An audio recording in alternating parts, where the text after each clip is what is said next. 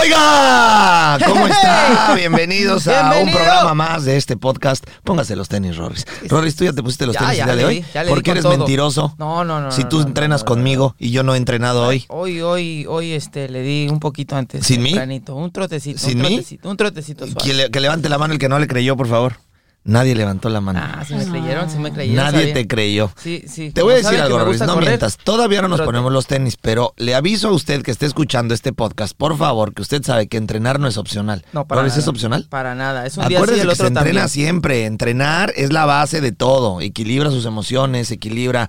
Al final es la mejor terapia. Así es. lo que usted puede hacer durante todos los días para que si su día está siendo complicado, si su vida no es como usted quisiera, que generalmente es así, Rorris. Aunque tengas la mejor vida del mundo, la vida es complicada. La vida se cruza, la vida nos atropella, la vida se atraviesa y los problemas siempre están y van a estar. No es una cuestión de hoy tengo problemas, mañana no, ya la hice y nunca más. Va usted a tener problemas el resto de su vida, como va a tener muchísimos éxitos, porque ese es el, eso es lo bonito de la vida. Hay retos continuamente. Pero cuando uno está equilibrado, cuando uno tiene las emociones en paz, cuando uno empieza a hacer que la balanza no siempre esté en negativo, entonces su vida va a tener una, una manera de verse mucho más positiva que solamente del lado negativo cuando usted carga con depresiones, ansiedades, angustias, tristezas y todo esto se genera porque usted no está equilibrando eh, la parte mental y emocional de su vida. Así ¿Cómo es. la va a equilibrar? Tiene dos opciones. Pastillas, miles de cosas que muchísimas personas escogen o póngase a hacer ejercicio. Ejercicio. Que eso va a provocar dopamina, endorfinas, oxito- oxitocina. Dije excitocina, Roris. Eh, También, también. También, ¿eh? Porque cuando uno está en forma, la excitocina, Excitocina también, también tapa al está tope. brava, está brava. a tope, ¿verdad? Así que Porque cuando le- uno no está en forma, Ah, uno no rinde. La, la baja. La excitocina baja. Sí, ¿Tú sí, tienes Oh. Roris?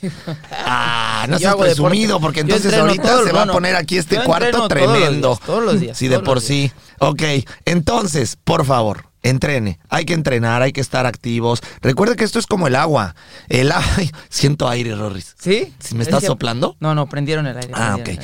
Mire, esto es como el agua. Si usted eh, quiere no parecerse a una agua estancada, ¿qué pasa con el agua estancada, Roris? Apesta, apesta. O sea, huele si, si el agua no se mueve, Sí, sí, sí. se estanca, huele feo, se, pudre, se llena de bichos. Así es. ¿Y qué pasa el con el agua cuando está en el río? Genera vida. vida Claro, vida, oxígeno, movimiento, oxígeno. eh, huele bien. Huele bonito. Ok, usted es eso. Sí. Si usted está ahí sin moverse, apático, sin crear cambios en su vida, sin ponerse incómodo continuamente, usted va a oler mal, usted se va a estancar y se va a llenar de bichos. Así es. Entonces, te gustó la manera de hablarlo, ¿verdad? Me encanta. Ya sé, pero no te adelantes. Tú todavía no te podemos presentar, tú eres estoy- nuestra estrella. aquí estoy No, calladita. usted no escuchó nada. Nada. Nada. ¿Tú hablaste. Rorris? No, no, no. no ¿Tú sé. fuiste? No. se me hace ¿Cata? Se me hace Ok, entonces, Vamos por favor le pido, póngase a entrenar. Es muy importante que usted se ponga en movimiento, carajo. Póngase los Oiga, tenis. hoy tenemos un invitado extraordinario, Rorris. Extraordinario. Una mujer.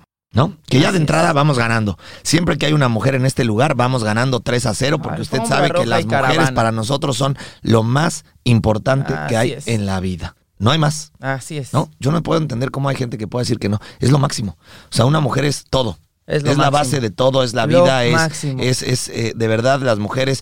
Y, y- La y- y luz. luego nos dicen que ustedes, ustedes parecen más feministas que no tiene nada que ver. Nada que ver. El respetar a las mujeres como se tiene que respetar, también el darles el valor que merecen, el reconocer su gran labor que, en- que hacen en el mundo, en todo lo que se dediquen, desde una mujer que es ama de casa en su casa, que a veces ese trabajo no es tan reconocido, Roris, y para mí es el trabajo Es más complicado Esfuerzo el esfuerzo más complicado y, y además es la estabilidad de todo en de la todo. vida.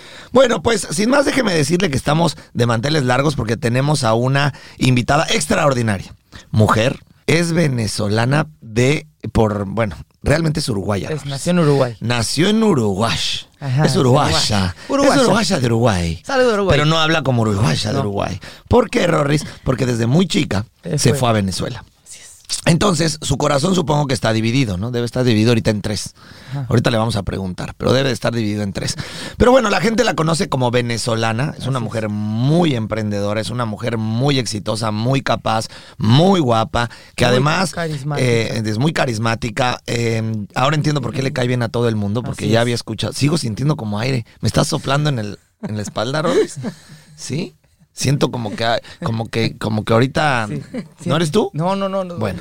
Bueno, sin más, Sin más. tenemos ni más ni Ay, menos que a Camila ay, ay. Canal. Es- espérame, primero es Carnaval o Canaval. Carnaval. Camila ¡Oh, Canaval. ¡Bienvenida, Camila! Ay, gracias. ¡Qué gusto! ¡Un placer! Gracias, Rory. Gracias, Ro. Un abrazo muy especial a todas las personas que están en sintonía de este podcast, que nos están viendo también a través del video. Y de verdad, me encanta conocerlos en persona luego de tanto tiempo, ya un par de años de hacer 54 y de mm, quererlos y admirarlos a través de, la pantalla y de lo que han hecho y de lo eh, increíble que, que- que han sido para muchas personas, entre las cuales yo también estoy. De verdad que muchas gracias en nombre de toda la gente que disfruta lo que hacen, los ejercicios y sobre todo la motivación, porque rescataría más allá de de los ejercicios y todo lo que nos regalan con eh, todo el plan que tienen, rescato la motivación, esas, esa inspiración que son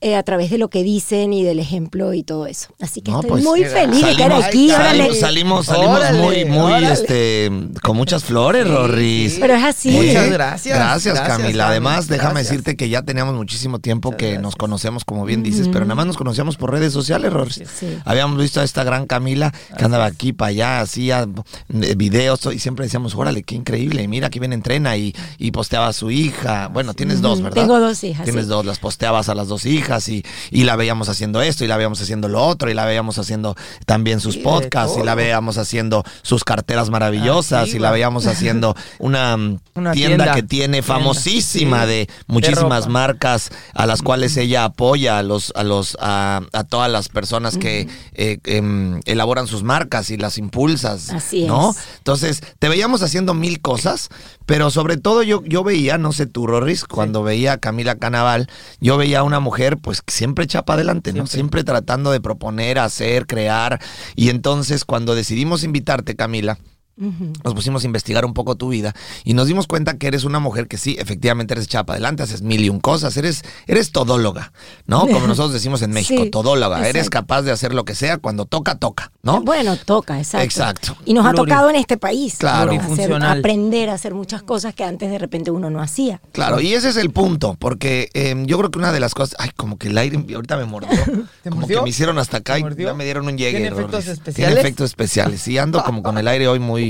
No lo pagaste, ¿verdad? Con razón.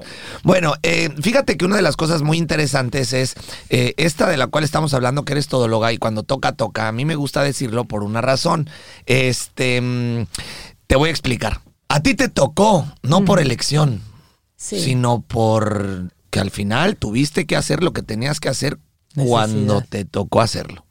Leyendo lo que em, eh, ha pasado con tu vida, me doy cuenta que vienes de Uruguay, Naciste en Uruguay y tus papás deciden moverse de Uruguay. Sí, por la dictadura. dictadura. Por la dictadura uruguaya, a los dos meses, tenía dos meses de edad y era una bebé recién nacida, mis papás salen porque estaban en contra de la dictadura y van directo a Venezuela, siempre con la idea de volver. Claro. Eh, luego, cuando yo tenía 12, 13 años, la dictadura de Uruguay se acaba, pero bueno, ya habían pasado muchas acomodada. cosas, estábamos acomodados, mis papás todos los años decían, el año que viene volvemos, el año que viene volvemos, y así, eh, bueno, nos hicimos grandes los tres hijos, y que tuvieron mi papá y mi Se mamá, hice carrera y somos venezolanos. Y por eso siempre digo que soy una venezolana que nació en Uruguay. Claro. Y comparto pues ese amor, bueno, a, a mis raíces, porque obviamente toda mi familia sureña, viven todos eh, en Montevideo, todas las familias de allá. eh, y comparto como esa, e- ese, esa, esa base, esa, cult- esa parte cultural que también tengo, y luego ese amor que no puedo medir ni, ni cuantificar, eh, ni siquiera describir por Venezuela. Y es un amor al cual se ha sumado ahora otro amor que yo, yo digo que es fruto del agradecimiento de esta nueva oportunidad a este país que nos ha abierto de forma tan generosa las puertas para hacer, para tener una segunda oportunidad de vida, para reinventarnos, para mm, volver a comenzar y para eh, convertirnos en algo que han descrito muy bien en ese todero Claro. que somos todos los inmigrantes, ¿no? Pero yo sí. quisiera pararte ahí, porque bueno, llegan eh, de Uruguay a Venezuela, ¿no? Y después también sucede lo mismo y te vas de Venezuela. Sí. Por exactamente lo mismo. O sea, digamos que te ha ido persiguiendo este, este estigma como de, de, de las dictaduras que eh, te han hecho tomar decisiones que han cambiado tu vida de manera Sí. radical ya en dos ocasiones, ¿no? Y eso eh, creo que al final te vuelve lo que eres.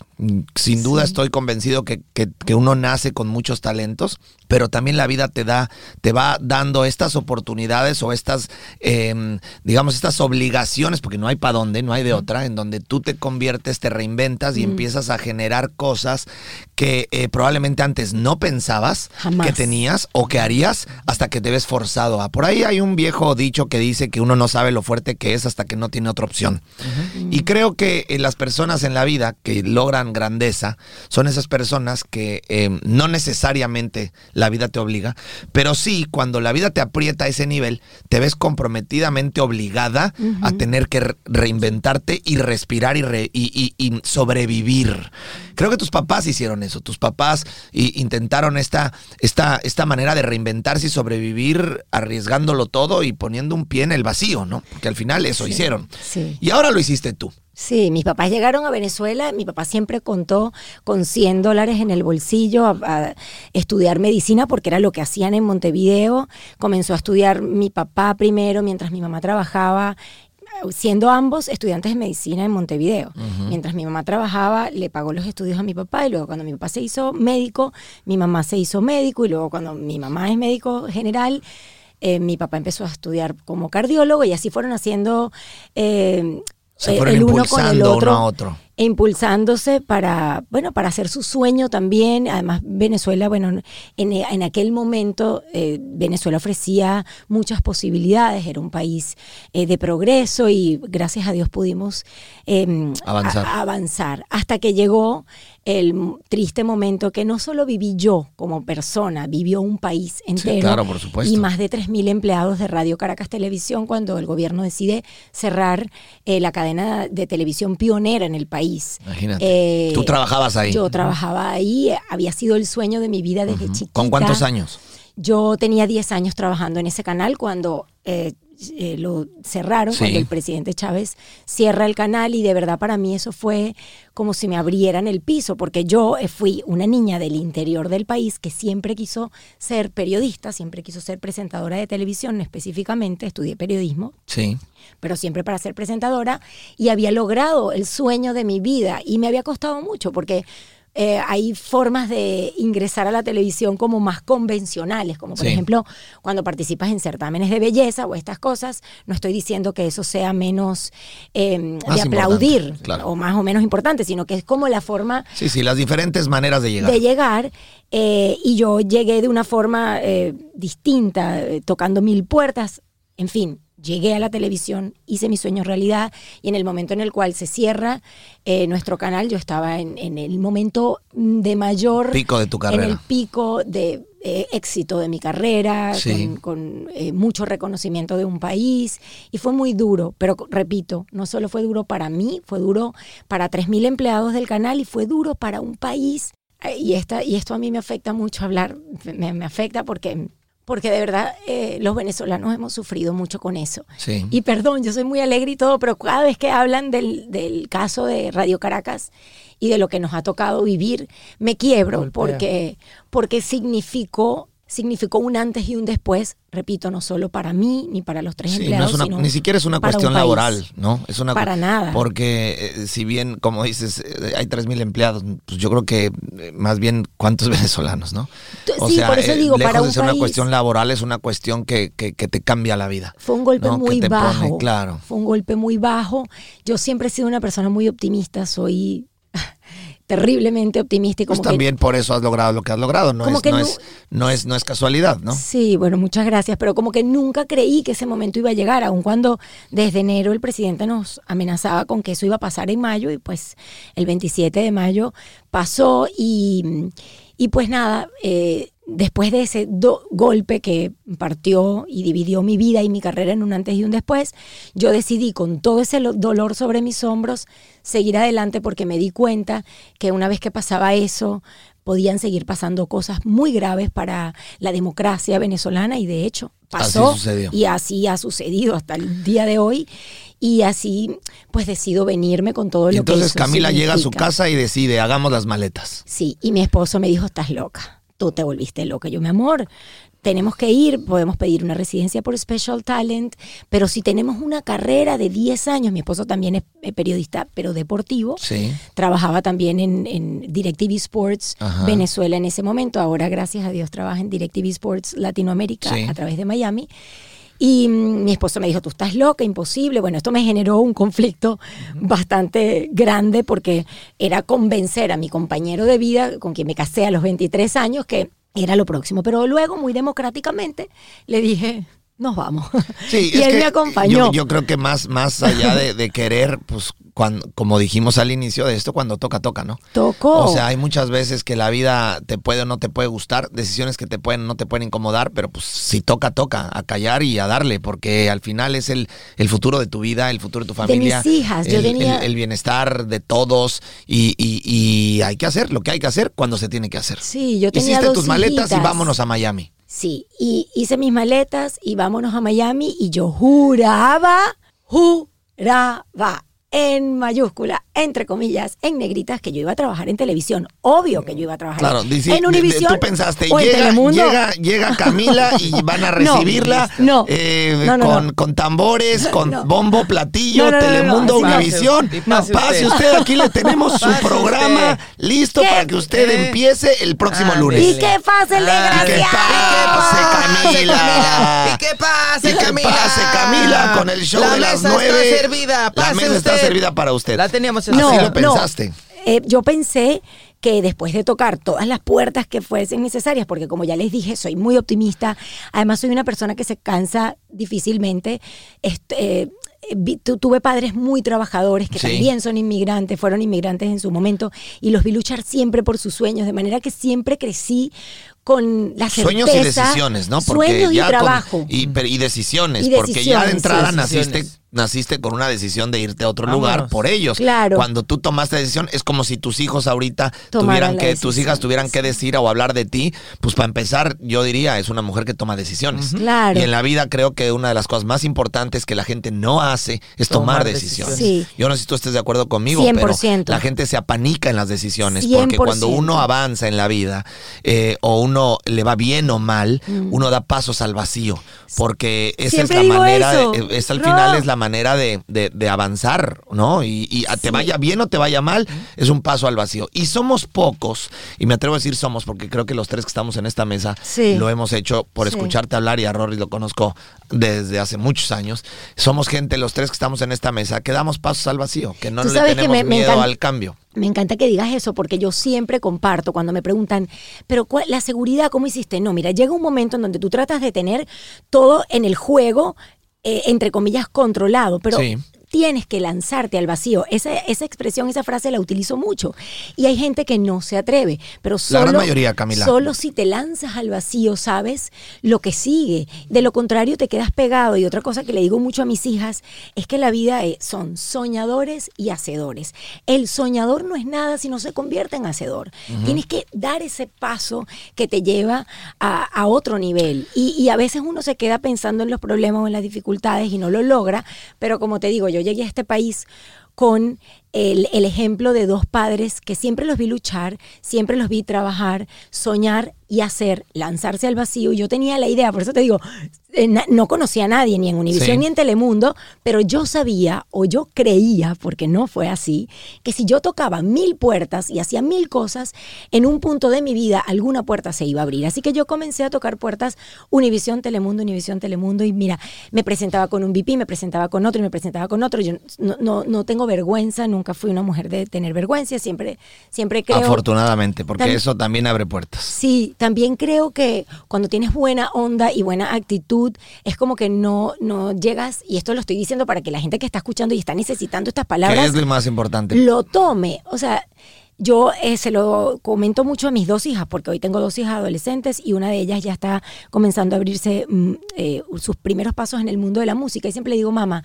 cuando tú tienes buena actitud, cuando tú tienes buena onda, cuando tú tienes buena energía, no te dé pena pedir o decir, yo estoy haciendo esto, yo escribo aquí, yo escribo estas canciones, yo hago esto, escucha mis temas porque siento que la gente siempre está con el corazón dispuesto a eh, recibir buena energía. Entonces, uno no se convierte en una persona fastidiosa. Y bajo esa premisa yo toqué mil puertas, pero nunca se abrió. Y nunca voy a olvidar mi última toque de puertas fue a Telemundo, fui a una entrevista con un VP y yo me di cuenta que esta persona ni me miraba cuando yo le contaba todo lo que había hecho en mi carrera, desde los 20 años en televisión y además yo hice también producción, en fin, y ni me miraba, como que estaba escribiendo, como que me, me di cuenta que me había atendido como por compromiso y eso me afectó mucho, me pegó.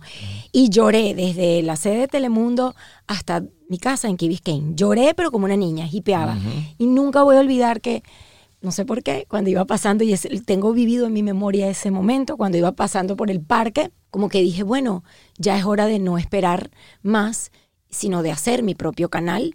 Me, me va, me va a tocar. Yo le tenía como miedo también a las redes sociales que en ese momento estaban eh, comenzando. El, el Instagram comenzó como en el 2009 y estamos hablando de que esto fue como en el 2013, algo así.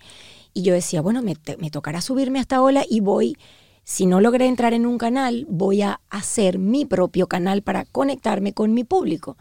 Y de una vez cambié como la forma en la cual yo veía el Instagram, que el- la mayoría de las personas veíamos el Instagram como postear una foto, estoy haciendo esto, estoy haciendo aquello, y dije voy a empezar a usar esto como mi canal, mi Instagram, lo- mi Snapchat, en aquel momento luego salieron los stories y empecé a dar tips de moda, belleza, de las cosas que me gustaban, porque también soy de las personas que cree que cuando involucras la pasión en lo que haces, hay una gran posibilidad de que te vaya bien. La pasión es un aditivo importantísimo cuando estás buscando qué hacer.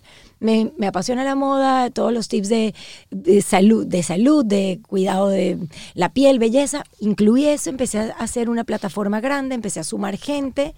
Y luego al año me di cuenta que de eso no se vivía, porque, eh, digamos, me había convertido ya, ya tenía como mi Instagram como una revista y estaba bonito y, y era, co- sí, era un canal para conectar con mi audiencia, pero no tenía ni clientes ni nada y dije, bueno, tengo que monetizar. Entonces seguí el tema de la pasión, me fui a Italia, 15 días, visité 25 lugares, escogí un lugar para empezar a hacer mis carteras y así empecé a hacer mi línea de carteras. Esta es uno de mis... Que está muy bonita. muy bonita. Pero ahora, espera. Camila. Ah, pero te- ah, exacto. Tú me vas preguntando porque yo tengo mucho que contar. No, no, no, más bien, más bien nos quieres contar tu vida. Eso es, y, y me encanta. Pero vamos a regresarnos como, A como 80% y vamos a, Sí. a la parte donde dices, hay doers, hay, es decir, hay hacedores y hay soñadores. soñadores. Ok. ¿Tú sabes cuál es el lugar más rico del mundo? El lugar más rico. Sí. Más rico en que te, la- lo rico puede ser rico espiritual, rico de, de qué. Mm, rico en talentos, rico en, en, en los, en lo que acabas de decir. Hay soñadores y hay... No sé, creo que hay- el, eh, lugar más rico del mundo depende de cada quien. Creo que ¿Sí? es. Ok. Sí, creo que el lugar más rico del mundo, diciendo lo que acabas de decir, que en la vida hay que atreverse, que en la vida hay que tomar decisiones, que en la vida hay que eh, ser como le- se lo recomiendas a tus hijas. Tú dijiste, hay soñadores y hay hacedores. Mm. El lugar más rico del mundo es el Panteón, Camila. ¿Y por qué es el Panteón? Porque la gran mayoría de la gente, si no es que me atrevo a decir que el 90% de la población humana es soñadora. Eso es algo que la gente que nos está escuchando tiene que tomar muy en serio, porque Sí. si bien esta plática es muy buena y están escuchando a alguien como Camila, que ha logrado ser exitosa en todo lo que toca, no es casualidad. Tenemos que aprender de estas palabras. Y déjame interrumpir para decirte, cu- cuando dices ha logrado ser exitosa en todo lo que toca, también es importante decir que intenté trabajar en televisión en Estados Unidos y Es fracasé. que, es que d- d- voy a llegar allá. Ajá. Tú, eh, tranquila, Camila, tranquila, no? porque ¿Por qué? Camila quiere su podcast. Vamos a ir Yo a tu lo tengo, podcast. papito. Tú tienes que ir a Vamos- mi podcast. Ah, vamos a ir, pero escúchame lo que te voy a decir. Estamos de acuerdo entonces que el lugar más rico del mundo es el panteón, es el cementerio, y es porque la gran mayoría de las personas que tienen sueños, estos grandes deseos, estas grandes ilusiones, estas grandes ganas de hacer las cosas, no las hacen, Camila. Mm. Se quedan ahí, a la mitad, Sí. siempre en el podría. ¿Qué pasaría? Yo quisiera. Y son muy pocas personas las que toman la decisión de dar el paso al vacío y aventarse y aventurarse a pesar de que puedan o sepan que pudiera salir mal. La diferencia para toda la gente que nos está escuchando con Camila Canaval, no estamos diciendo que todo lo que ella toca sea exitosa al 100%, pero sí eres una persona que juega a la ley de los promedios. La ley de los promedios quiere decir que de cada 10 cosas que tú intentes te van a salir 3. 100%. Hay una ley, esa ley se llama la ley de los promedios, la ley que utilizan todas las personas en el, en el deporte mundial. Por ejemplo, en el, en el béisbol, eh, déjame decirte, en el béisbol, eh, cada, cuando alguien contrata a un bateador eh, que cobra los millones de dólares, es un bateador que le pega a tres pelotas de cada diez. Si la volteas, falla siete de cada diez. Entonces, si la ves con, ese con esa manera de mirar, pues sería un fracasado. Claro. Porque le falla 7 de 10. Pero resulta que, cuan- que pues, si tú le pegas a 3 de 10, eres una de las personas más exitosas del béisbol. Entonces, Camila Canaval, Rorris, juega a la ley de los promedios. Sí. Es una mujer que entiende que no debe de ser soñadora ni morirse con esa cantidad de sueños y ganas y deseos, como espero que toda la gente que nos esté escuchando entienda que no sirve tenerlos si no los haces y los llevas a la acción. De nada sirve que seas tan exitoso, de nada sirve que seas tan inteligente, de nada sirve que generes ideas, de nada sirve que seas esta persona que tiene las ganas de triunfar y de ser si no haces que las cosas sucedan. Camila va y toca puertas, y toca puertas, y toca puertas. Y aquí está el punto, lo La gran mayoría de la gente cree que entonces, como yo soy Camila Canaval, que vengo de ser una mujer exitosa en la televisión en Venezuela, voy a llegar aquí a Estados Unidos, voy a tocar la puerta en la, en, en la primera, en la primer lugar que yo me pare, y van a decir, ah, tú eres Camila Claro, Canaval, la pásale. de la tienda, ah, sí, por supuesto, pásale, tengo tu programa esperándote, justo, lo queríamos, buscábamos a alguien como tú. Así. Toca una puerta, nada sucede. Toca otra puerta, nada sucede. Toca otra puerta, nada sucede. Es decir, continuamente no solo no se rinde, sino además toca y toca y toca y toca y toca, y lo que recibe son es no, No. por respuesta. Y sin embargo, en la última, en donde Camila recibe este último no, decide, pues si no es por aquí, pues lo hago yo. Claro. ¿Qué es al final el valor de lo que me estás diciendo? El valor de lo que me estás diciendo es que tú no aceptaste que alguien dirigiera o te dijera que lo- tus sueños se acababan ahí.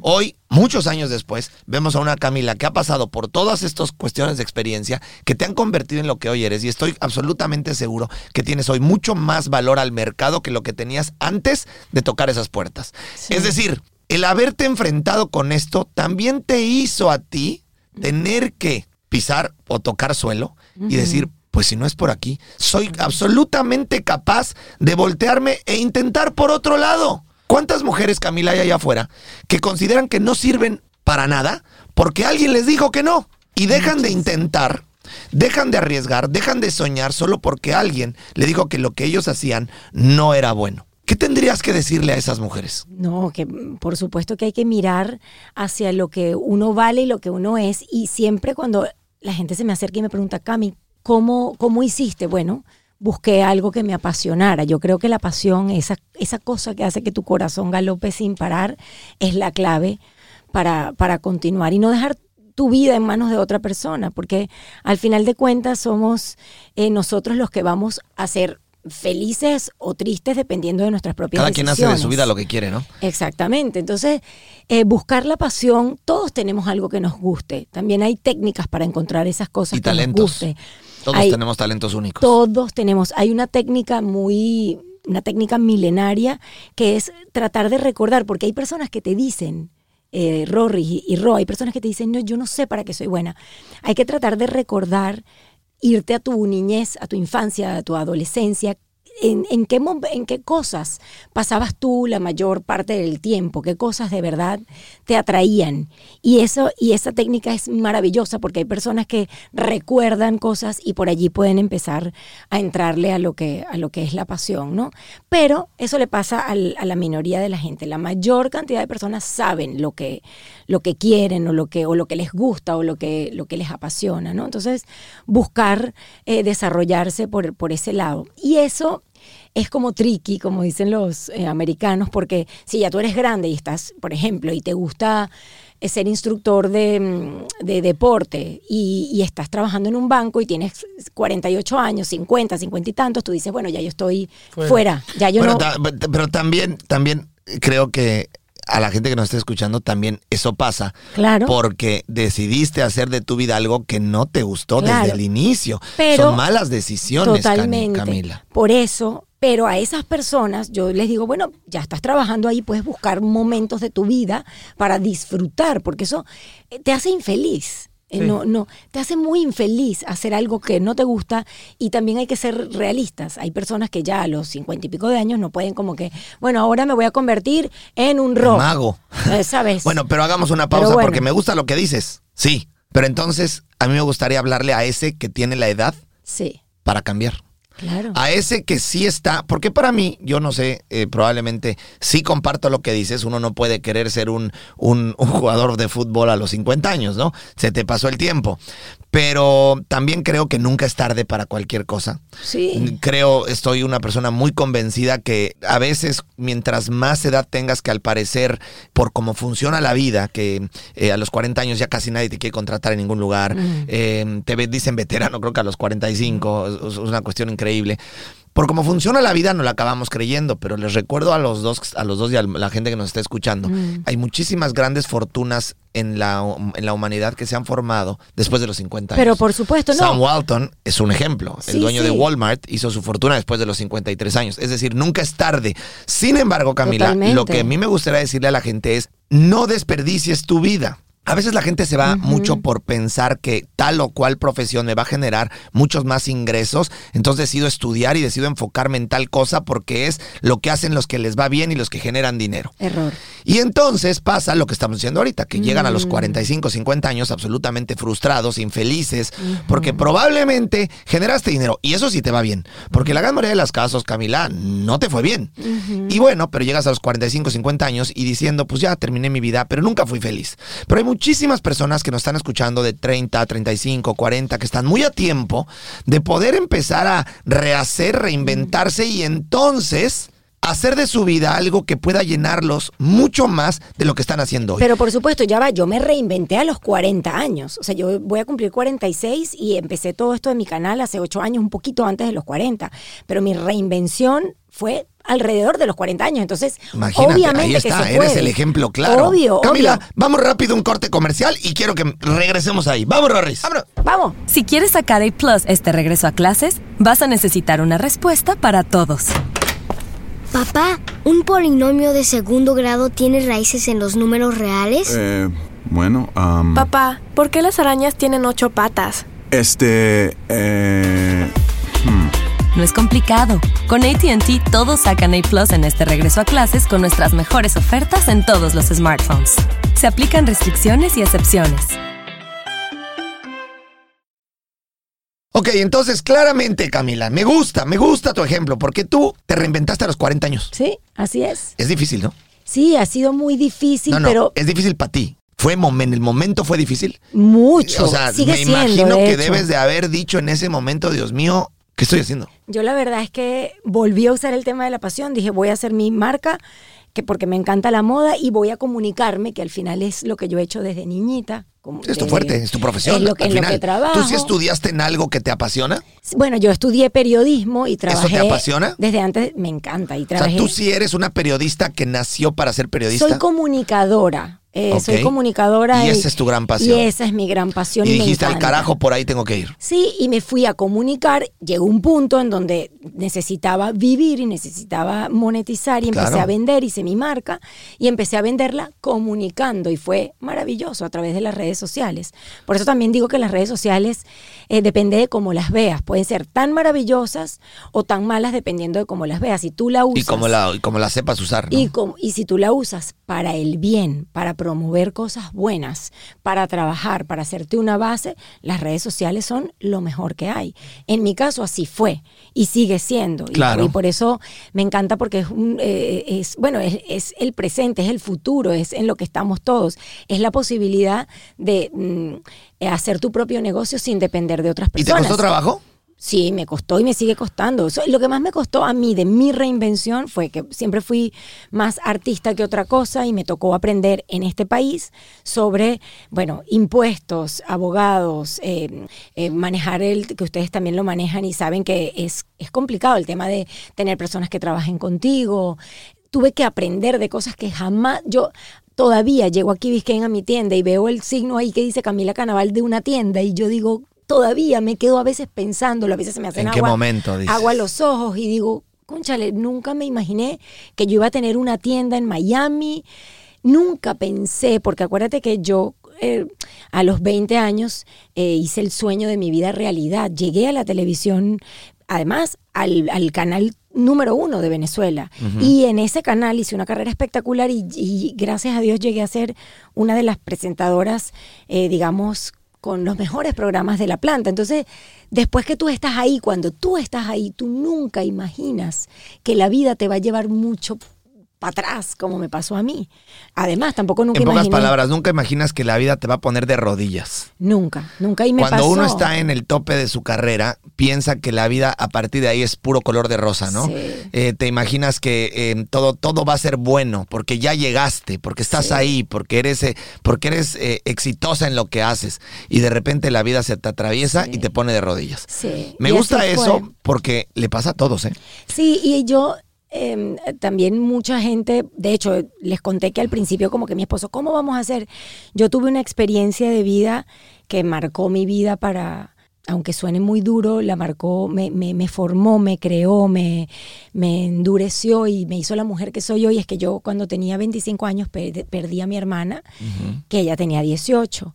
Y mi hermana con la que dormí todos los días de mi vida hasta que el día que me casé, la chiquita de la casa. Y, y eso me, me hizo una mujer eh, consciente de lo vulnerable que somos, de lo frágiles que somos. Sí. Y también de alguna forma me motivó a, a buscar eh, ser feliz porque viví el dolor más grande que algún momento en mi vida pude haber imaginado y vi a mis padres sufrir como nunca imaginé verlos. Entonces, cuando tienes el contacto con lo más crudo, con lo más fuerte, con lo más sensible, con lo más desgarrador del dolor, te pueden pasar dos cosas.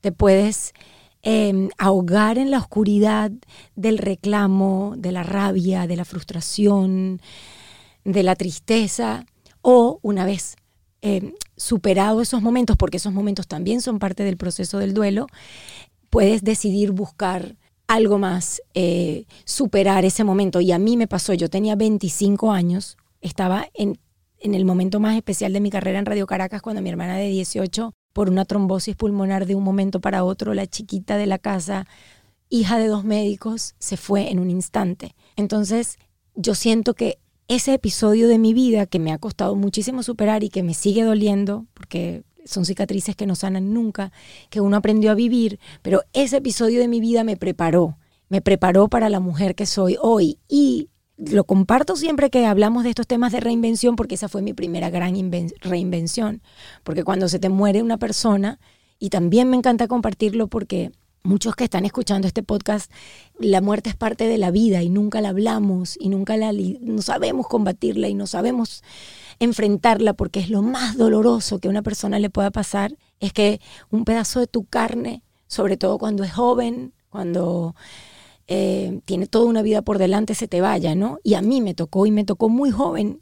Y Valentina, mi hermana, me enseñó a superar el dolor, a reinventarme, a entender que todo estaba de mi lado, que yo tenía eh, la decisión de convertirme en una nube gris que iba arrastrando a su paso el dolor y la rabia y la tristeza y la desolación de la muerte, o convertirme en un ejemplo para mis papás, para que mis papás salieran adelante, para mi otro hermano y para todas las personas que me seguían, porque en ese momento yo estaba en el momento cumbre de mi carrera y pues nada, después de un año de terapia, de mucha tristeza, decidí salir adelante y, y todo ese episodio de mi vida me ha preparado y me preparó para mi reinvención en Estados Unidos. Entonces, Rono fue tan, no lo viví como una muerte, porque una muerte es otra cosa. Y siempre digo, ah, comparto esto porque siento que con estas palabras puedo ayudar a gente que esté atravesando lo mismo. Y lo mismo pasa, o muy cercano pasa con otros dolores, como divorcios, como eh, otras pérdidas, como la pérdida también de tu trabajo. Y, y siempre digo que cuando la vida te pone en ese punto, hay dos opciones, no hay más. Hay la opción de convertirte en esa nube gris que arrastra a su paso toda la pena o decidir salir adelante con todo lo que eso eh, significa. Eh, los que salimos adelante luego de tragedias eh, no las olvidamos nunca. Yo, esto pasó en el año 2000, hace 21 años, y yo sigo sintiendo el peso de la muerte de mi hermana y sigue siendo mi compañera de vida y, y también el aprendizaje más grande que he tenido. Pero, pero decidí salir a la luz, caminar esa, ese dolor con ayuda psicológica, psiquiátrica eh, que he tenido a lo largo de estos 20 años, porque perder un ser querido de una forma tan trágica como me pasó a mí no es cosa fácil, pero mm, eh, la hemos venido a ser felices, hemos venido a dejar buena energía, hemos venido a aprender, hemos venido a reír, hemos venido a, a ser personas que disfruten la vida pese a cualquier cosa. Y ese ha sido mi aprendizaje de vida. Entonces, mi reinvención en Estados Unidos, ser una persona muy famosa que ganaba mucho dinero y que de repente le tocó empezar a hacer YouTube y aprender a hacer YouTube, no fue tan grave porque ya la vida me había preparado para un momento eh, mucho más. Creo que lo, lo, lo difícil ya lo habías pasado hace mucho tiempo, ¿no? Y, y al final es eso, es justamente yo creo que este podcast sí tiene un sentido, lejos de conocernos, que es un privilegio poder eh, conocernos en persona. Creo que eh, este podcast tiene que tener ese destino. El destino tiene que ser para todas las mujeres y hombres que nos están escuchando, el darse cuenta que, eh, que la vida está diseñada para eso, que la vida está diseñada para reír, para vivir, para, para si bien eh, la vida se te atraviesa y puede haber gente que, que pase eh, eh, situaciones como las tuyas o mucho más graves o, Oh, sí, o mucho no, más o- graves, o sí, no sí. tan graves, eh, para el final no hay problema mayor que el tuyo. Puede ser que mi problema no sea el tuyo, pero y, y el tuyo sea mucho más grande, pero el tuyo es tuyo y el mío es mío. Y quizás el mío es haber perdido mi coche, o el haber perdido a mi trabajo, o el haberme quedado sin, sin, amigos. En fin, como bien lo dices, hay eh, situaciones como las tuyas que son eh, muy, muy, muy fuertes. El, secreto de la vida es no quedarse ahí, porque uno tiene que entender que este tipo de problemas o de situaciones que uno vive en la vida son, son procesos, son etapas que uno pasa y atraviesa, y uno tiene que entender que lejos de luchar, como tú lo hiciste, te tardaste un año quizás, un año y medio quizás en, en vivir este duelo y en trabajarlo y en, y en pedir ayuda y en aceptar, eh, eh, entender de alguna manera lo que estaba pasando. No te quedaste sola, no te quedaste de víctima, no te quedaste diciendo la vida me odia y la vida quiere de mí lo peor y, y por qué me pasa esto y por qué si no entendiste lo que estaba pasando.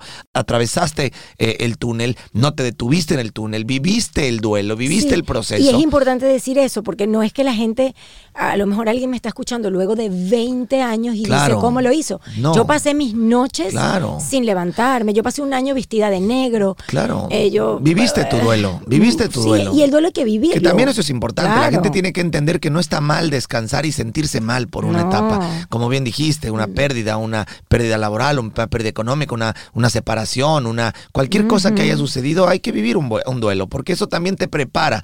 Eh, el, el ignorarlo o el querer Es peor. Evitarlo eh, te acaba arrastrando mucho más lejos. Pero también, Mm. si bien es cierto que hay que vivir este duelo, hay que atravesar el proceso, hay que saberse levantar. Sí. Porque eso es lo que la gente tiene que entender. Es que Al vinimos a final, eso. claro, mira, va a sonar muy duro lo que te voy a decir, Mm. pero esa era la vida de tu hermana. Sí, yo sé, sí. Es decir, eh, yo no sé si tú creas y la gente que nos escucha está, cree en el destino. Yo soy una persona que sí creo que eh, todos tenemos un destino. Yo, mi abuela decía que de la, del rayo te salvas, de la raya no. Lo hemos visto eh, muchas veces, ¿no? Que a veces eh, vemos como hay gente que, que cae de accidentes brutales y no le pasa nada. Y hay gente que nomás se resbala en el baño y se mata, Sí. ¿no? Y, y- y gente, como tú lo acabas de mencionar, con, con eh, la tristeza de tu hermana de que está perfecta y de repente algo, pic, vámonos. ¿No? Papás doctores, o sea, ¿cómo es posible? ¿Cómo es posible que algo así Sí. suceda? Pero sucede. Sí. Es decir, de la raya no te vas, no te salvas.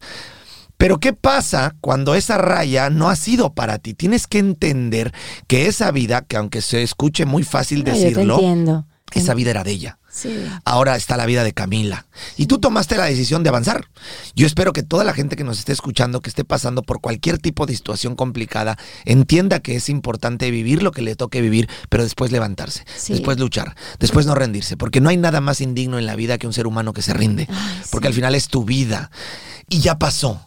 Y las cosas suceden. Y es, y es importante levantar la cara, y es importante volver a creer, y es importante levantarse y darse cuenta que después de, de una lluvia, por más fuerte que sea y por más que venga con granizos gigantescos, sale el sol al día siguiente. Entonces, creo que este, este podcast, creo que ha sido muy beneficioso en miles de cosas. Me gusta eso, me gusta el poder enviarle a la gente también este rayo de esperanza y, y no solo eso, y que hoy haces de tu vida algo inmensamente grande, que estoy seguro que si tu hermana pudiera estar aquí con nosotros, te diría, Ay, bravo. Aplausos, porque la has vivido mal, porque te ha costado, porque has tenido que sufrir, porque Sí. has, has pasado malos momentos, porque te dejé tirada y porque aunque te dejé tirada te levantaste, caminaste y avanzaste Mm. y aún así la vida te volvió a atropellar. ¿Qué pasaría si te hubieras quedado sufriendo de víctima, llorando con la tu hermana? No llegas a ser Me lo grande que fuiste en la televisión. Y luego, ¿qué pasa si te hubieras quedado llorando con lo que pasó en Venezuela? Sí, sí. Entonces no, hoy Camila puede. estaría completamente derrumbada y tus hijas no serían lo que son hoy. Es decir, Camila una vez más se levantó y una vez más luchó y una vez más se enfrentó. Y al final hoy volviste a llegar aquí y te volvieron a atropellar. Es decir, te han atropellado. Ahora sí que te han, te han pasado el camión, Rorris. Y, y no solamente tú y yo, ¿eh? Porque tú y yo le No, hemos no, pasado el camión aquí a mi querida Camila que se las da de muy veces, spoil, ¿eh? pero yo sé que cuando ha entrenado con nosotros también. la dejamos ahí Sí, llorando, Llorando. vomitando y queriéndole sí. hablar a su mamá y acusándonos. Las Sí, historias más fuertes que, Sí. que la- las historias yo así más destruidas que he grabado las grabo cuando Claro. termino 54 que Claro. parezco una cosa rara. Por supuesto. Así que si alguien te ha atropellado, somos el Rorris y yo. Sin embargo, también la vida te ha puesto de rodillas y te ha pegado con un camión de Ah. cuatro este, cajas atrás. Sí, sí, dobles y Te has levantado. Así es. La vida sigue. Sí. Cuando llegaste aquí dijiste algo que nosotros siempre decimos, actitud. Actitud, Actitud, actitud, sí. actitud, actitud. Entonces la gente tiene que entender que la vida es complicada. Ya de por sí, ¿no, Camila? ¿Qué vida? La vida es complicada. Yo creo que a- Totalmente. Yo creo que a, nuestra edad, los, los, los tres que estamos No, aquí ya somos cuarentones, sí. aunque Rorris todavía no, pero ya está ¿Cuántos a tienes tú, 15 Rory? minutos. ¿Cuántos años a tienes tú? 15 39. minutos. O sea, estás a nada. A nada. Yo voy para 46, papito. Ya Yo estamos tengo ya. 43. Ya. Por lo tanto, mira, en esta mesa ya podemos decir que la vida nos ha, Sí, nos ha hincado varias Y a veces. partir de, a partir de los 40 empiezan a pasar otras cosas. Deja, ya le dije a Rorris, espérate, Sí, Rorris, papito. espérate. Si Ya tú crees que lo, si tú crees Ya que lo difícil era antes, no, No. espérate. Es increíble cómo de verdad pasas los 40 y se siente un cambio bestial, Y ¿no? empiezan cosas con la familia y empiezan Sí. cosas con la pareja y, lo, y, y todo. O sea, es la madurez, y es la contigo vida. mismo, ¿no? y con el- tus capacidades y con, y con la manera en la que realizas las cosas y con la manera que también eh, que antes te atrevías a tanto y en fin, ya lo verás, Rorris. Ya. Tú que eres un pollito, Un pollito ¿no? casi ya lo verás. Ya. Pero al final lo interesante es no detenerse. No, No parar esa actitud, Sí. no dejar de sonreír, porque mira, también Camila, creo que nos ves, yo no soy esa persona que anda ahí por la calle diciendo, vamos a agarrarnos de las manos y sonreír y viva la vida, yo no soy eso, soy No. una persona bien frentera y soy una persona dura. Sin embargo, sí soy esa persona que dice, carajo, la actitud lo es todo. ¿Por qué?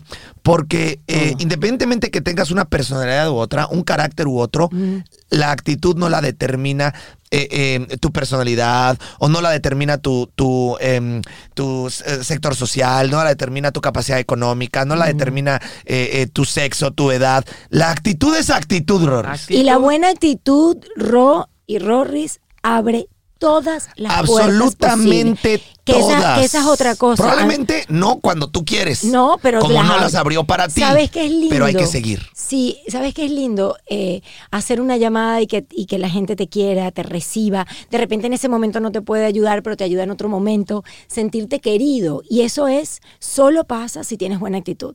Si tienes una actitud de porquería, no te va a pasar. No hay manera. Fíjate que la gente que tiene mala actitud, todo el mundo le saca el cuerpo, como decimos. Por supuesto, nadie en quiere estar contigo. Nadie Entonces, quiere estar contigo. Ese es otro aprendizaje de este podcast. Por supuesto. Y la actitud buena también se puede trabajar porque todos pasamos días malos. Bueno, es que, es que ese es el punto. El punto que trato de explicar en este momento, si usted me está escuchando y dice, sí, sí, sí, pero, pero no entendí, va de nuevo. A ver, pajarito, pajarito, Ahí le espérame. va, ahí le va, ahí le Pajarito, va. pajarito. Pilas. No es, no se trata de solamente tengo buena actitud cuando la vida me sonríe.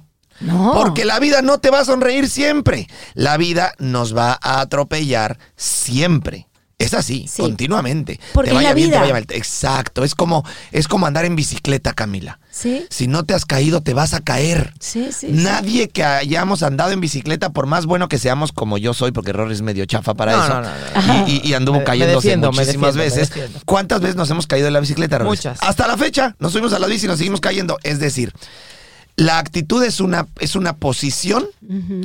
En la que decides enfrentar todo aquello que te pasa. Y además es lo único que podemos cambiar. Claro. Porque las cosas que te pasan no las puedes cambiar. Pasó, como dices tú, nos Pero sí atropellaron. puedes decidir con la ¿Cómo? actitud que enfrentas eso que te pasó. Sí. Ok, murió mi hermana. Listo. Tu actitud te sacó de ahí. Ok, me cerraron las puertas sí. de tales de alta lugar. Ok, tu actitud te abrió otras. Ajá, ok, me tuve que cambiar de país. Ok, tu actitud te llevó a otro lado. Es la misma actitud de tus papás, la misma actitud Sí. que te tiene a ti haciendo una, una, una eh, empresa de carteras en Italia que la gente dice, ¿yo? Ella dijo, Corriendo, ¡al carajo! Corriendo. ¡Vámonos! ¿Cuánta Como que- gente, cuánta gente Pero no voy. tiene este tipo de sueños que dice, bueno, yo ya tengo eh, 40 años, 50 años, 55, 60 años? No, ya estuvo. ¿Y cómo me gustaría tener mi tienda de lo que tú quieras, carajo? Pero entonces dicen, no, me gustaría hacer cafés, pero el café que quiero está en, en Coatepec, Veracruz. Híjole. No, está muy lejos. Yo Sí, no quiero, no. no puedo. ¿Hasta allá? No, mejor no, Híjole, mejor no, me rindo. mejor- no, no, mejor has ni café no. empezado. Mejor té y que ya está te estás rindiendo. Claro. Camila, tú no te has rendido. No, no me rendí. Camila, y tú tienes continúo. 46 años y te aseguro que sigues teniendo sueños que estás dispuesta a conquistar. Ah, pero totalmente. Entonces, usted que nos está escuchando allá afuera, ¿qué carajo está esperando para ponerse los tenis y para luchar por esas cosas que quiere lograr en la vida? Así es. Es Camila, si yo a mis 45 años quiero abrir una heladería porque sé hacer helados, Pues. que me enseñó vas. mi abuela. Claro, hay que hacerlo. Amo los helados. Pero no, no, Camila. ¿Sabes por qué? Porque hay muchísimas empresas de Ah, helados en sí. Estados No. Unidos. Además, es Entonces mejor voy a ser, voy a ser fracasado. sí. No. Co- Voy a competir contra todos los gigantes de la industria. Eso es otra y cosa además que- no tengo Ah, sí. dinero. Y además, este, no tengo tiempo. Y además, pues, pues nadie conoce mis helados. ¿Quién los Sí, va a no. comprar, Rorris? Y además hay que pagar renta. No, y y aparte- además, o sea, aparte no, mejor no. ¿Te suena familiar? Sí, no, Totalmente, La gente siempre tiene 450 mil pretextos para pensar que sus sueños, sus ganas, sus deseos o sus buenas ideas van a fracasar. Se llama el síndrome del impostor y le ataca a siete de cada diez personas. Por ahí al nueve, ¿eh? Eh, exactamente. Eh, Uno empieza a ponerse todas las excusas de por qué no, de por qué no, de por qué no. Y al final de A cuentas, boicotearse. yo siempre le digo a mis hijas, que son como las, las niñas que quiero preparar para que, bueno, su- eh, luchen por sus sueños. Siempre les digo, es preferible arrepentirte o que te salga mal algo que tú deseabas mucho a que te arrepientas de que nunca lo intentaste. Entonces, lo intentas y salió mal, salió mal. Te voy a dar una frase maravillosa que te va, que te A va a marcar a partir de hoy. Comparta. Se llama Nadie se arrepiente de ser valiente. Ay, linda. ¿Viste? Sí, sí, Yo no creo que exista una sola persona en el mundo, Rorris, que se haya arrepentido de ser valiente. Te puedes equivocar. Sí, claro. te pueden salir mal las cosas. Pero jamás en la vida te vas a arrepentir de ser valiente. Claro. Y cuando uno entiende eso, se da cuenta que dar el paso al vacío, como lo dijimos hace rato, es una cuestión de vida.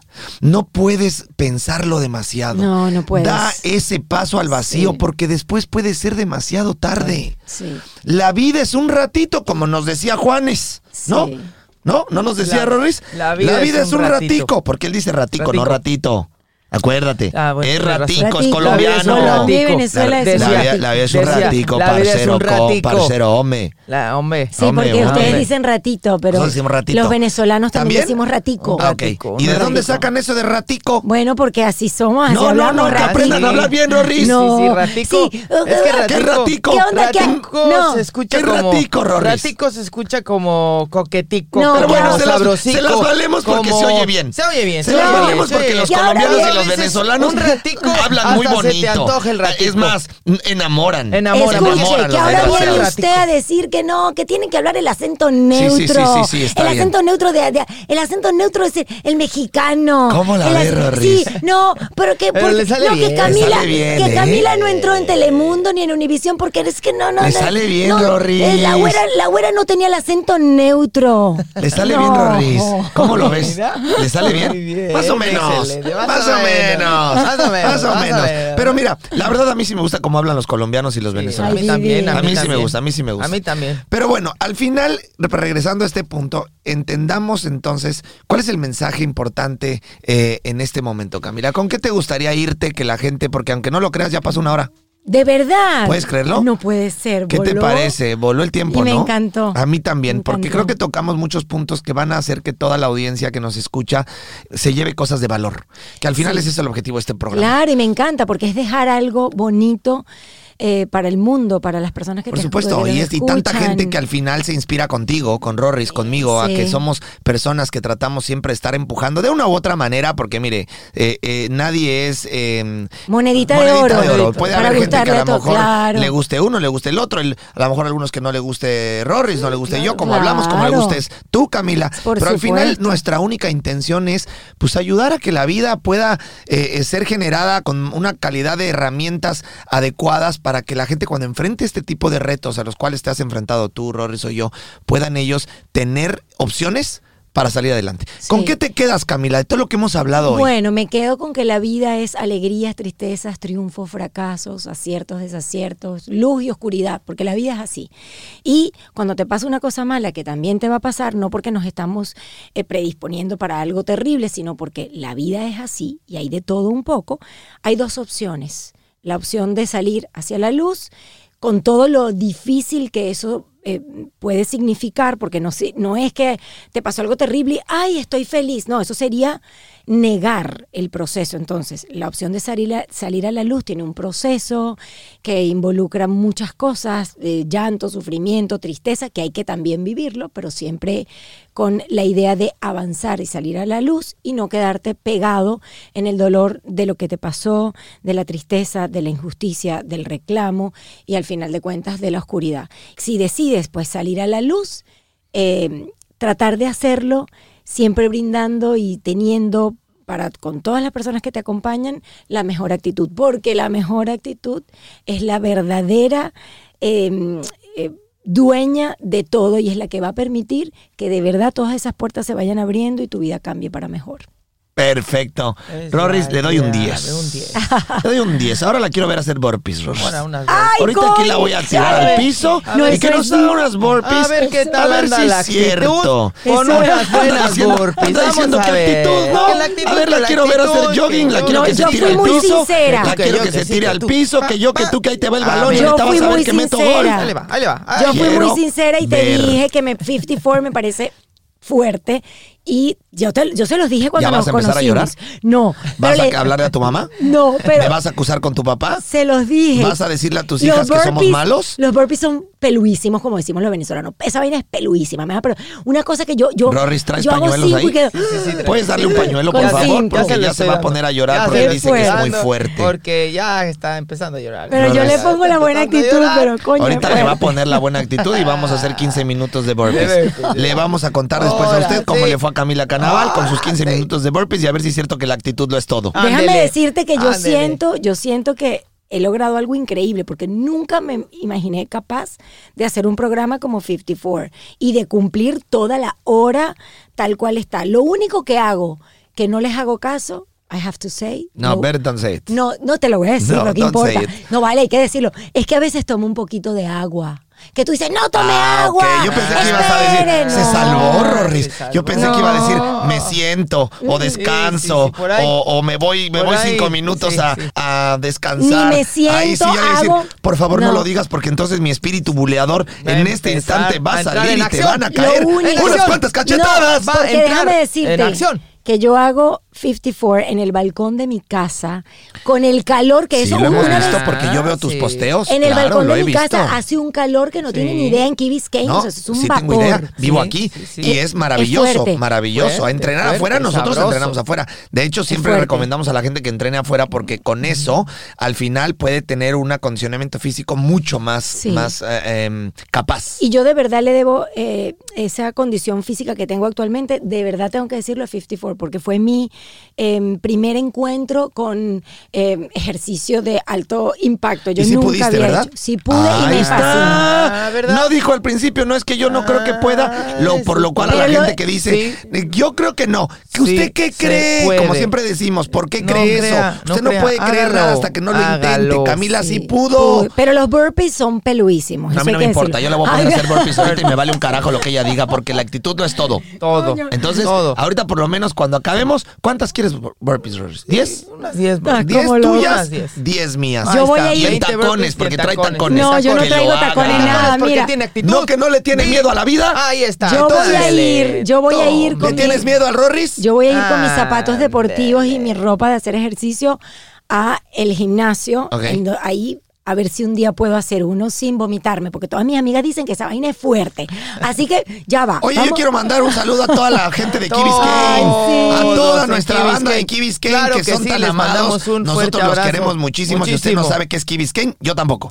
Ah, pero mandamos Pero un fuerte abrazo y saludos. Key Biscayne es una isla maravillosa aquí en Miami, en donde tenemos una comunidad gigantesca latina Sí. que eh, quiere mucho a 54D. Mucho, las ama. eh, quieren mucho a Rorris y a mí me tienen un cariño muy especial. Nosotros La estamos marca. muy, muy agradecidos con, con toda la gente de Claro Key que Biscayne, sí. con todos los latinos y también Por los americanos que que, sí. están en Key Biscayne que nos han apoyado tanto. eh, así que les mandamos. un- Si están escuchando esto, Sí, lo están po- escuchando, por favor, suba este una foto. abrazo y suba una una foto foto. diciendo yo soy de Key Yo Biscayne. soy de Key Biscayne. Key Biscayne Team. Team. Hashtag Hashtag- Key Biscayne. No, Ahí está. no, no, no. Hashtag Hashtag 54D Key Biscayne Team. Team. Ándele. ¿No que no hablabas muy bien inglés? No. A ver, más de nuevo, repítelo. Hashtag 54D Key Biscayne Team. Ahí está. Y mándenos su foto diciendo, escuché el, em, El podcast, podcast. y soy de Key Biscayne y también los amo, como nosotros a a ustedes. Sí. Rorris, Claro que ya sí. no tenemos tiempo. Ya no. ¿Quieres rápido decir con qué te quedas? claro que sí, con mucho gusto. La no vayas a decir con adversidad- tu cartera. Conmigo. ¿Con qué te quedas? Con, tu, tu cartera. No, Rorris. Con tu reloj. Con, con mi teléfono. Con tu teléfono. No, no, Rorris, con eso no te puedes claro quedar. que no, ¿Con claro qué te que no, quedas? Me quedo. Me quedo con eh, algo que para eh, me encantó escuchar y es una realidad. La adversidad saca lo mejor de nosotros Mm. y siempre decidirse por salir adelante y por tener una buena actitud. A veces las situaciones son muy complicadas, eh, a veces las circunstancias nos ponen de rodillas y como bien dice Camila, tenemos dos caminos, o nos rendimos o luchamos. Lo invito y lo invitamos a que luche, a que se esfuerce, a que salga adelante y a que aprenda de toda esa difícil situación. Con eso me quedo. Y a que entrene, Rorris. Y a que entrene, y entrene fuerte. Acuérdese entrene que, fuerte, acuérdese carajo. que se entrena un día así y el otro. Y si no sabe dónde, ya sabe, arroba ro54d Ahí o en está. 54d y ahí entrenamos siempre nosotros, así que Ahí no está. tiene pretextos. Bueno, pues ya para terminar, antes de decirle con qué me quedo yo, recuerde que eh, 54d es un podcast que sale todos los martes, eh, así que lo esperamos, es un programa semanal en donde usted, como hoy, va a encontrar cosas que sin duda le van a dejar valor en la vida. Yo me quedo utilizando las palabras de los dos, que es muy simple, tú dices, ¿con qué empezaste, Rorris? La adversidad saca lo mejor de. Sí, la adversidad saca lo mejor de ti, úsalo, Úsalo. porque ese es el asunto. Claro. La adversidad puede sacar lo mejor de ti, pero si no utilizas lo que sacó de ti, ¿para qué carajo te lo dio? Claro. Y la gran mayoría de la gente aprende o le pasan cosas que los fortalece y después no utilizan ese conocimiento, no utilizan esa fortaleza, no utilizan esas ganas de vivir para hacer de su vida algo extraordinario. La gran mayoría de la gente se queda haciendo una vil copia, se forman atrás de los demás porque no se atreven a dar el paso al vacío del cual estuvimos hablando el día de hoy. Así que es mucho más importante hacer, perdóneme, dar el paso al vacío y aplicar lo aprendido que leer los libros. Así. De nada sirve que sea usted una persona llena de conocimientos, llena de talentos, llena de ingenio, llena de habilidades, llena de ganas, si no da el paso al vacío. Es decir, tome acción. De nada sirve. Va de nuevo. Calmado lo voy a decir, porque luego dicen que grito Sí. mucho. Sí. Sí, De nada sirve. tu voz, cuida tu Bueno, voz. es que soy, ya sabes, Camila. Yo Yo, sé, soy eres- pasional. qué lindo. Yo soy que para adelante. Así soy. ¿Qué puedo hacer? Muy bien. Si no le gusta como grito, pues cámbiale de canal, ¿no? Bájele el volumen. Bájele el volumen. Bájele el volumen. O, o pase a la siguiente cambie, ventanilla. bájele el volumen y ya. Va a ver Entonces, que no hay problema. entonces, Te voy a decir que esos gritos que das en, durante los entrenamientos son lo mejor que hay. Te lo agradezco, Son- porque son lo, hago de corazón, ¿eh? No. porque me Y engancho, ayudan, me, ayudan. eso no, no, eso, eso no está fingido ni No, no planeado. está en el guion. No está en el guion, ni hay guion. Esto Y es, este- este- ayuda. es de este corazón, estas son ganas de échele carajo. Y ayuda muchísimo el que está entrenando, así que Eso. sigue haciéndolo. Eso, te lo voy a seguir haciendo. Entonces, usted está ahí escuchando, a mí no le gustan mis gritos, ya dijo Camila, se aguanta o se cambia de canal. O acúseme con su jefa, no pasa nada, yo le hablo al Ándele, rato pues. y le digo.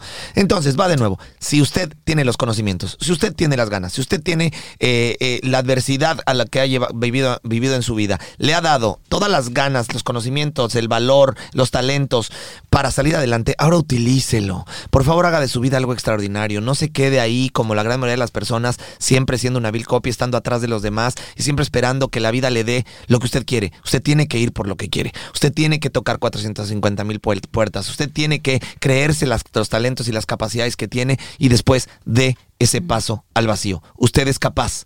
Por favor, que no sea demasiado tarde. Si usted está respirando, si usted está vivo, si usted nos está escuchando, usted está a tiempo. Y la señal que usted estaba buscando es esta. Así que hágalo. ¿Estamos de acuerdo? Así es. Amén. Amén. ¡Aplausos!